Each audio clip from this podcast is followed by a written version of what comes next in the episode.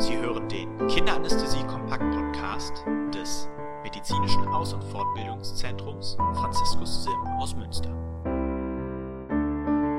Herzlich willkommen zum Kinderanästhesie-Kompakt-Podcast. Mein Name ist Annika Rott. Und ich bin Christian Erker. Wir wollen uns heute dem Thema Komplikationen widmen und starten da insbesondere in dieser Folge mit den respiratorischen Komplikationen. Das sind die wichtigsten im Kindesalter, weil es die häufigsten sind. Und also alle, die sich bislang gewundert haben, dass im Podcast gar keine Studien drin vorkamen, also nicht speziell genannte Studien und Literaturstellen. Es gibt eine Studie tatsächlich, die wir in dem Podcast mal einmal vornehmen wollen, die, glaube ich, wichtig ist für die Kinderanästhesie. Da steht eigentlich alles drin, was über strukturell und Komplikationen in der Kinderanästhesie so wichtig sind. Die APRICO-Studie. Schon ein bisschen älter, in Lancet Respiratory erschienen. Verlinken wir in den Shownotes? Die können wir mal in den Shownotes verlinken. Ist die überhaupt öffentlich zugänglich? Die ist öffentlich zugänglich, ja, glaube ich. Die ist zumindest auf der Seite vom Arbeitskreis Kinderanästhesie der DGAI verlinkt, ja, sodass man sie dort drüber abrufen kann, auch im Volltext. Und da gucken wir uns kurz die wesentlichen Aspekte an. Ich okay. pack kurz die, so die drei, vier wichtigsten Punkte raus. Das eine ist, Komplikationen, schwerwiegende Komplikationen bei Kindernarkosen sind echt häufig. Fünf bis acht Prozent schwerwiegende Komplikationen. Und das hatte mich besonders erschüttert, das sind jetzt nicht die schwer herzkranken Kinder, die den Hauptanteil davon stellen, sondern vor allem vorher gesunde Kinder. Neugeborene und kleine Säuglinge haben ein besonderes Risiko für kardiovaskuläre Komplikationen, hier vor allem der Blutdruckabfall. Deswegen haben wir uns da dem Thema Blutdruckabfall durch Narkosemedikamente besonders in den Medikamentenfolgen gewidmet, dass man da angepasste Narkoseschemata für macht und auch zuverlässig den Blutdruck misst. Und die andere Gruppe sind die Kleinkinder, die sind besonders empfindlich für respiratorische Probleme. Und das passt ganz gut von der Korrelation mit den häufigen respiratorischen Infekten, die Kleinkinder in dieser Altersgruppe einfach häufig haben. Und dann ist noch eine wichtige Aussage die Teamkompetenz, denn die Berufserfahrung des erfahrensten Anästhesisten oder Anästhesie-Teammitglieds und die Teamgröße, hier vor allem zwei Ärzte und eine Anästhesiepflege, wirken protektiv, was ja ganz gut passt zu den Strukturvorgaben des BDA zur Doppelbesetzung bei Säuglingsnarkosen. Ich glaube, das sind so die wesentlichen Botschaften, die aus der Studie rauskommen. Dann Und lass uns doch mal die Gruppe der Kleinkinder im Speziellen anschauen. Da hattest du ja gerade gesagt, dass da die respiratorischen Komplikationen häufigsten sind. Mit welchen Komplikationen ist da im Speziellen zu rechnen? Das allerhäufigste wird die funktionelle Atemwegsobstruktion sein, also durch nachlassenden Muskeltonus. Was vor allem in der Ausleitung da vorteilhaft ist, ist die Seitenlage. Kleine Kinder kann man ja noch ganz gut auf die Seite drehen. Bei Erwachsenen wäre es auch grundsätzlich vorteilhaft, aber die sind halt einfach schwer. Die kriege ich mhm. nicht einfach so gedreht. Eine Lagerung in Seitenlage nach Narkoseausleitung vergrößert den pharyngalen Durchmesser um 20 Prozent. Die Zunge verlagert sich nach vorne und Sekret, zum Beispiel bei Hals-Nasen-Ohren-Operationen, kann vereinfacht abfließen. Das heißt, dadurch kriege ich viele Sachen funktionell schon einmal behoben. Was ein relevantes Thema ist und wofür man im Vorfeld einer Kindernarkose als Institution einen klaren Plan haben sollte, ist das grobe Oberthema Laryngospasmus. Das ist ein häufiges Thema und ein häufiges und gravierendes Problem. Dafür sollte man einen klaren Plan im Vorfeld entwickelt haben. Und gefährdet sind vor allem Kinder im Kleinkindesalter bei Larynxmaskennarkosen. Larynxmaske deswegen, weil da ja die Glottis nicht geschient ist. Bei einer Intubationsnarkose tritt das Grundproblem auch auf, aber ich bemerke es nicht, weil der Tubus ja den Kehlkopf schient. Und eine gefährliche Phase ist vor allem die Narkoseausleitung, wenn die Narkosetiefe abflacht, aber noch schmerzhafte Reize auftreten können. Zum Beispiel eine Lokalanästhesie durch den Operateur am Ende der OP, dass noch eine Blutsperre angelegt ist, die ja sehr schmerzhaft sein kann und mhm. noch nicht wieder abgenommen ist. Oder dass zum Beispiel im Rahmen des Endes der OP nochmal eine Umlagerung, das Abziehen von den OP-Tüchern oder so etwas stattfindet. Also ein Reiz beim Durchtritt durch das Exzitationsstadium. Man kann schon sehen, wie sich das anbahnt. Zum einen in der Kapnographiekurve, zum anderen mit der Spannung der Bauchhaut. Also man merkt, dass das Kind langsam mehr wacher oder angespannter wird.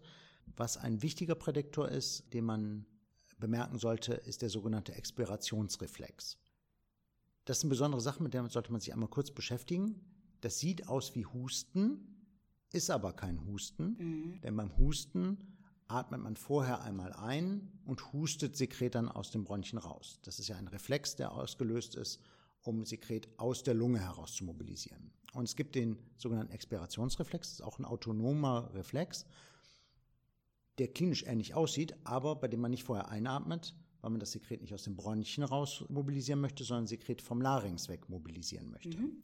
Und das ist im Prinzip ein direkter Vorläufer vom sich entwickelnden Laryngospasmus oder Glottisspasmus.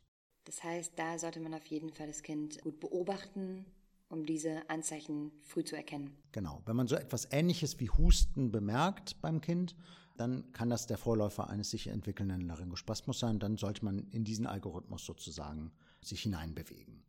Dann lass uns doch mal reingehen in den Algorithmus. Mhm. Vielleicht kannst du da einmal beschreiben, wie denn das Vorgehen wäre, wenn man in diese Situation kommt.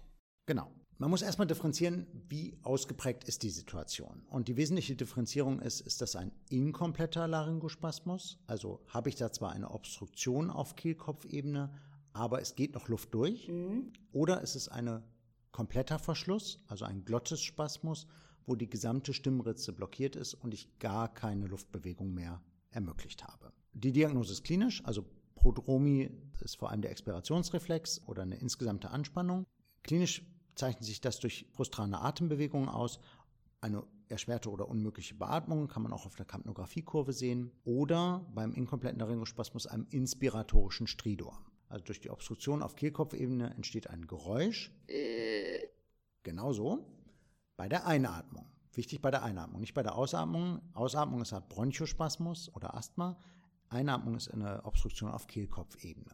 Lautes Fiepen. Wenn ein Geräusch da ist, geht auch Luft durch. Klar. Ja? Also dann sind wir im inkompletten Laryngospasmus. Ja. Und beim inkompletten Laryngospasmus, also wenn noch Luft durchgeht, ist das Allerbeste erstmal Oxygenierung sichern, den Auslöser, wenn es möglich ist, beheben, also wenn ein Schmerzreiz da ist, den stoppen, wenn das möglich ist, und dann im Prinzip einfach abwarten, und Minimal Handling betreiben, bis sich diese Situation von alleine löst. Wie machst du das rein praktisch? Gehen wir mal davon aus, du hattest gesagt, ein Auslöser kann sein, wenn nochmal ein Schmerzreiz ausgelöst wird, wenn OP-Tücher abgezogen werden. Mhm. Sagst du dann auch in deiner Position Stopp? Genau, hatten wir gerade gestern noch. OP-Tücher sollten abgezogen werden, Neutralelektrode sollte abgezogen werden. Ich hatte aber den Eindruck, dass das Kind schon in der Exzitation ist. Mhm. Wir haben das gestoppt, erst die Narkose ausgeleitet und nach Durchtreten der Exzitation dann erst die Tücher und die neutrale Elektrode gezogen. Also da braucht man so ein bisschen Feingefühl, um den Reiz in der falschen Phase zu vermeiden. Ja, also es sind auch da wieder Teamaspekte. Ne? Also man muss schon das Kind gut beobachten und wenn man das Gefühl hat, ja, es könnte dazu kommen, alleine schon, dann das auch auszusprechen. Proaktiv sozusagen Proaktiv, genau. diese Situation versuchen zu vermeiden, genau. Und wenn man es schafft, eine reizarme Umgebung zu schaffen und auf all diese Triggerreize sozusagen zu verzichten, dann kann man im Prinzip einfach durch Abwarten den Durchtritt durch die Exzitation abwarten und häufig löst sich die Situation dann von alleine. Wenn das nicht möglich ist oder wenn der Glottisverschluss komplett ist, also wir den kompletten Spasmus, Glottisspasmus haben, dann müssen wir handeln. Also dann müssen wir was machen. Diese Situation wird sich nicht von alleine erstmal beheben. Wenn ich einen supraglottischen Atemweg habe, also eine Larynxmaske noch drin ist, sollte man die an dieser Stelle entfernen, denn die hilft nicht.